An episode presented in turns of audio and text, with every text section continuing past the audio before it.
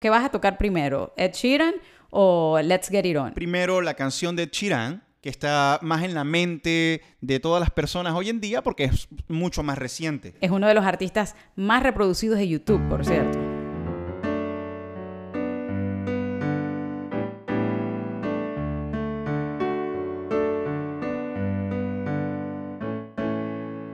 Ese es el groove con cuatro acordes de esta canción Think It Out Loud de Ed Sheeran. Ahora voy a tocar los mismos acordes porque son exactamente los mismos, en la misma progresión, ya pensando en el tema Let's Get It On de Marvin Gaye. La única diferencia es que se hace un semitono arriba.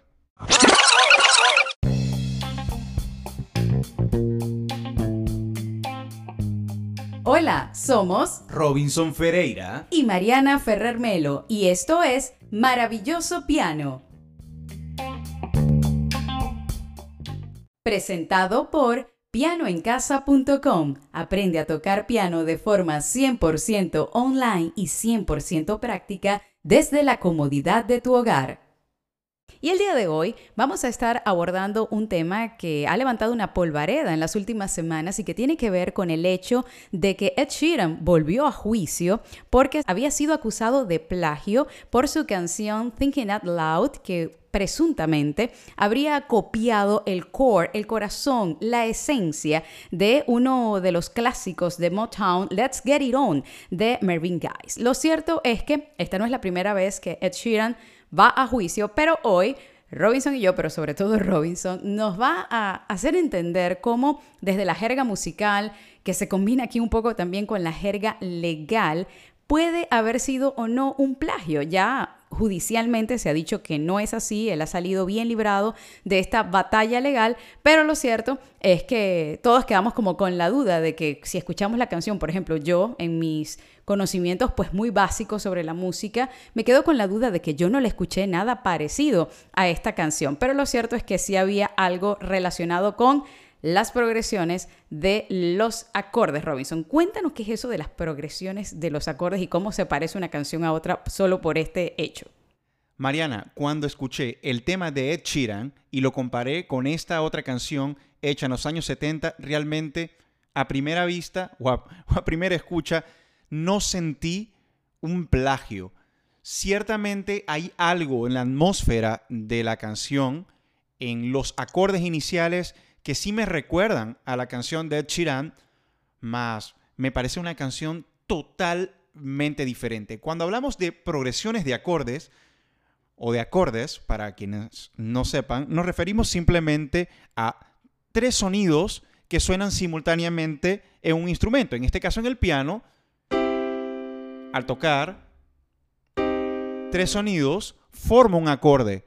No existe un solo acorde, existen varios acordes, muchos acordes, y normalmente en la música pop combinamos uno que otro y siempre tenemos algunas progresiones, o como le llamamos en música popular, algunas vueltas, unas que nos gustan más que otras. Además, pues eh, ya tú acabas de decir que tú no le notaste ningún plagio, ya de hecho un tribunal, un jurado ha dictaminado que no hubo plagio, pero queda como ese, digamos, ese sinsabor que él mismo expresó, en el cual había incluso anunciado que se iba a retirar de la música si era condenado culpable.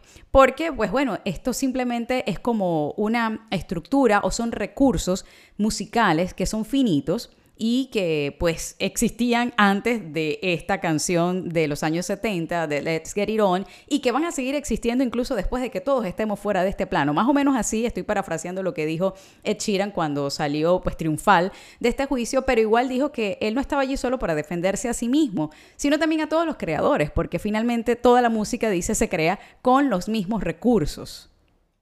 Yo realmente estoy muy sorprendido al ver cómo se le acusa a Ed Sheeran de haber presuntamente plagiado una progresión de acordes, porque tengo casos, tengo ejemplos muy específicos de canciones que se parecen entre sí, sea porque hay un parecido en la melodía o en los acordes o inclusive en la atmósfera, en la instrumentación que se ha utilizado en una pieza o en otra. Eso es lo que quiero que veamos, porque ciertamente como tú lo dijiste y tú eres músico y estás súper formado y tú mismo no veías pues el plagio en la canción, pero aún así, pues ya después que la escuchaste, sí dijiste, bueno, sí, es que efectivamente ahí está la progresión y de ahí precisamente sale la demanda que se le hizo a Ed Sheeran, pero tú trajiste unos ejemplos y esto está buenísimo porque vamos a escuchar primero vamos a hablar de la canción objeto de este juicio, que es Thinking Out Loud, y también de la canción que supuestamente había sido plagiada, Let's Get It On, para que entendamos entonces musicalmente qué es lo que, contra qué se estaba yendo, es decir, contra qué,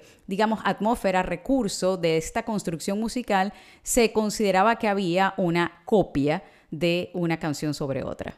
Mariana, antes de llegar a la comparación entre un tema y otro, quiero tocar algunos ejemplos muy específicos de canciones parecidas entre sí. Comienzo con este que el mundo entero lo conoce. Su nombre, Eternal Flame, de The Bungles.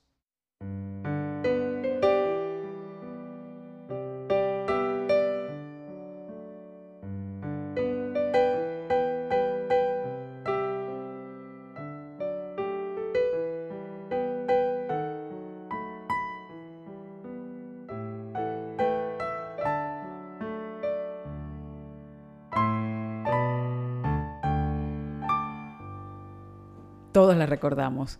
Por supuesto, Mariana, este tema fue muy, muy viral y fue un hit a nivel mundial.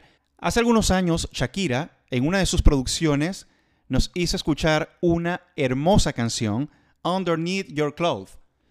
Ella suena así y encontrarán gran similitud entre esta canción que acabo de tocar y la que voy a tocar en breve.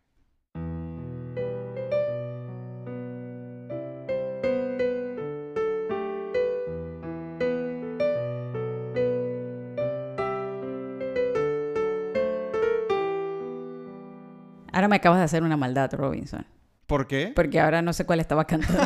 a mí me pasa que cuando toco la canción de Shakira, mi mente se va a la otra melodía. Y cuando toco Eternal Flame, me voy a la canción de Shakira. Eso es algo bien, bien loco que pasa en mi mente, pero creo que pasa en la mente de muchas personas. Es decir, que los autores de Eternal Flame pudieron demandar a Shakira. Sí, pudieron demandar, pero lo cierto es que hay coincidencia en las ideas que una persona u otra puedan tener y creo que en el caso de Shakira, al igual como lo he escuchado en otras canciones de esta artista, pudiera tratarse de un tributo que hace a la agrupación de Bangles. Y no es un plagio. Y no es un plagio. Ok, vamos a ver qué otro ejemplo nos trajiste para confundirnos y hacernos más maldades y comparar canciones. este les va a sorprender muchísimo.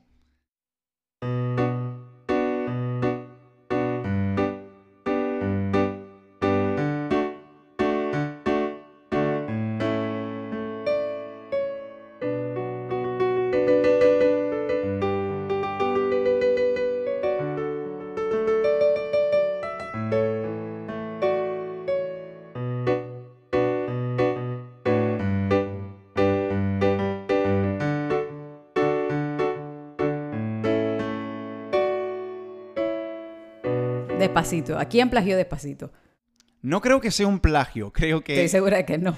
Ya los hubieran demandado porque es una de las canciones más reproducidas de la historia. Es decir, que cualquiera quisiera cobrar una migajita de las ganancias de esa canción. Creo que simplemente los músicos nos inspiramos en composiciones de otros músicos y recreamos alguna vuelta, alguna progresión de acordes que en algún momento pegó. Pues te traigo un ejemplo de una canción creada treinta y pico de años antes de Despacito. Te va a sorprender.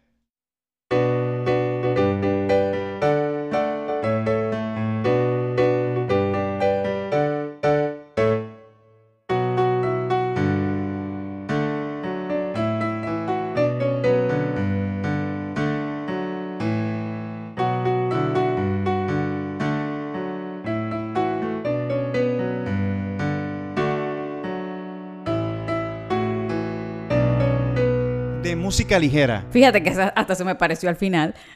El de Despacito con, con, ¿cómo se llama? De música ligera. La coincidencia entre Gustavo Cerati, Soda Stereo y Daddy Yankee y Luis Fonsi. ¡Wow! Sí, pero no se trata de un plagio. Es un tributo, es inspiración. De hecho, son los mismos acordes.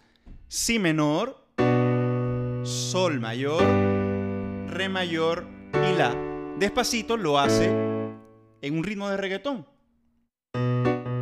y de música ligera hace la misma progresión mucho antes que se pensara hacer esta canción, esta colaboración entre Luis Fonsi y Daddy Yankee, la hicieron con un riff o un ritmo de rock and roll.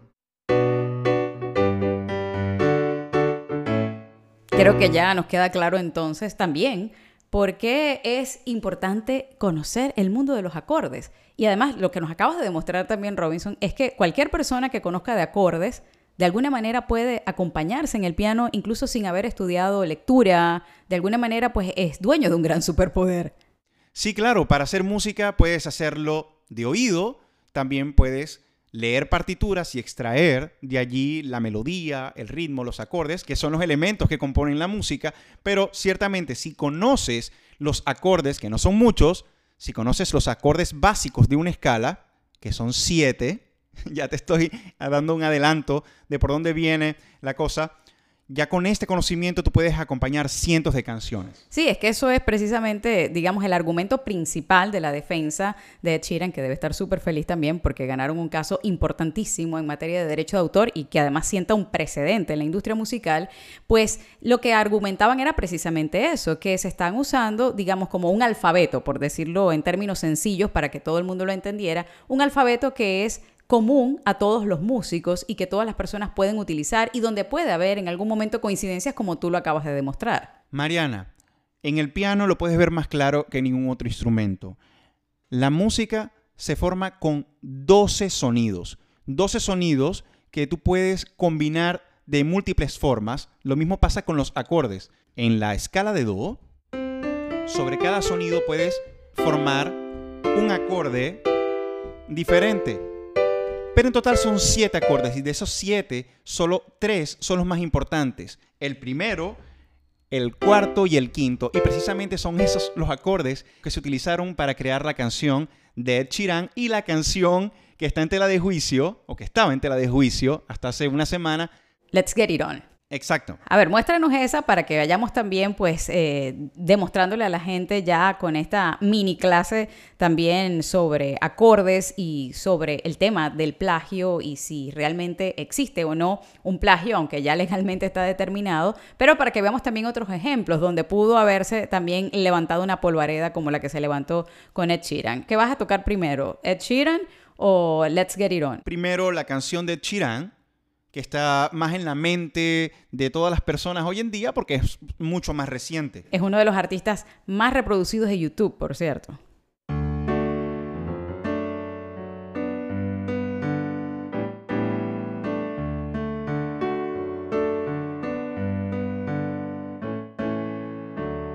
Ese es el groove con cuatro acordes de esta canción Think It Out Loud de Ed Sheeran. Ahora voy a tocar los mismos acordes, porque son exactamente los mismos, en la misma progresión, ya pensando en el tema Let's Get It On de Marvin Gaye. La única diferencia es que se hace un semitono arriba.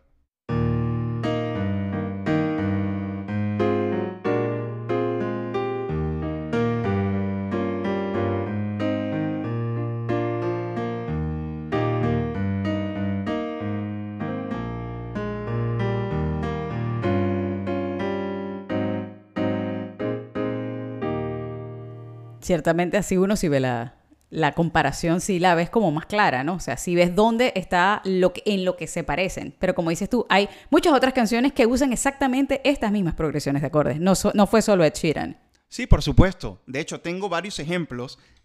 Este me sorprende.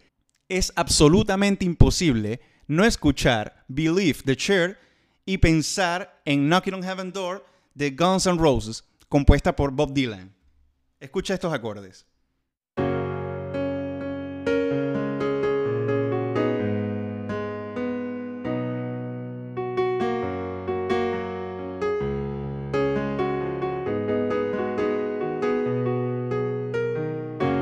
Escucha, los acordes son los mismos de Knocking on Heaven Door.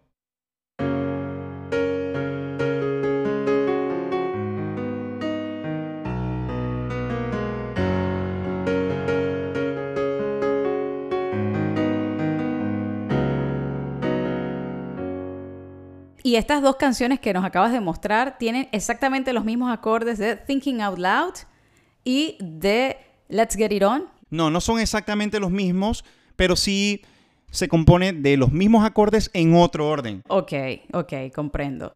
Volviendo al caso de Thinking Out Loud y Let's Get It On, hay otras canciones que se le parecen muchísimo precisamente porque utilizan el mismo recurso, la misma progresión de acordes.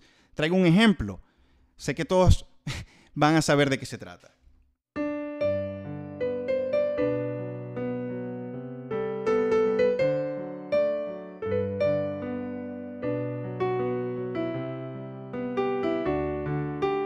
Reconoces? Por supuesto, esos son los Bee Gees. I started the joke. Yo no soy cantante, pero me encanta cantar. Pero te la sabes. Y te tengo una con la misma vuelta de acordes.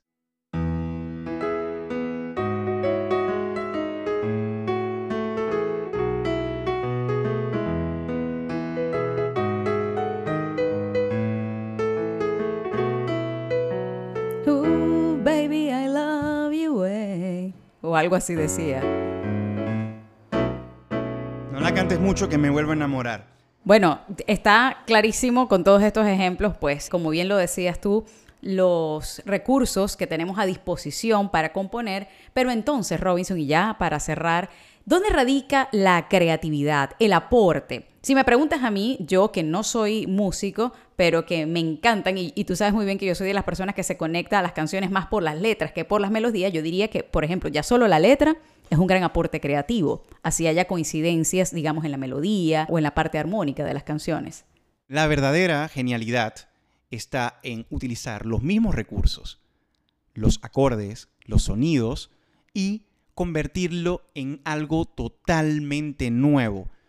Hace algunos años vi una publicación de Quincy Jones en Instagram que decía algo así como que lo peor que le ha podido pasar a la música es que existieran los Beatles, pero lo dijo en tono irónico porque él, como productor musical, sabe muy bien que los Beatles se adelantaron a la época y no únicamente aportaron a la música, sino que también fueron el reflejo de una revolución cultural que estaba viviendo el mundo entero.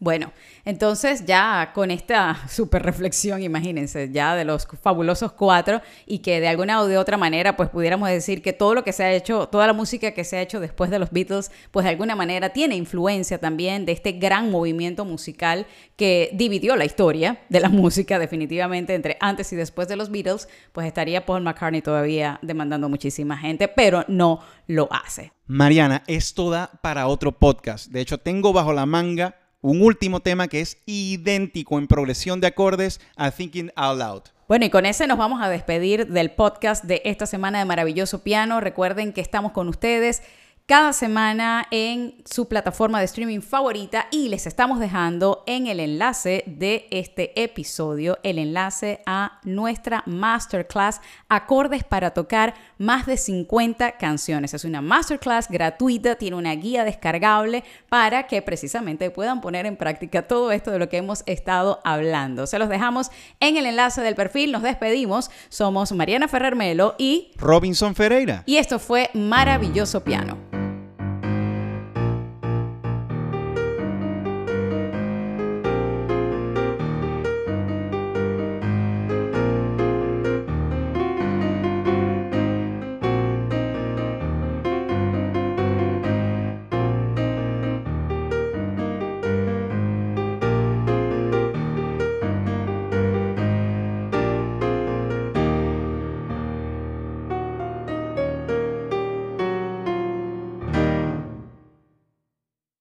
Maravilloso Piano fue presentado por pianoencasa.com. Aprende a tocar piano de forma 100% online y 100% práctica desde la comodidad de tu hogar.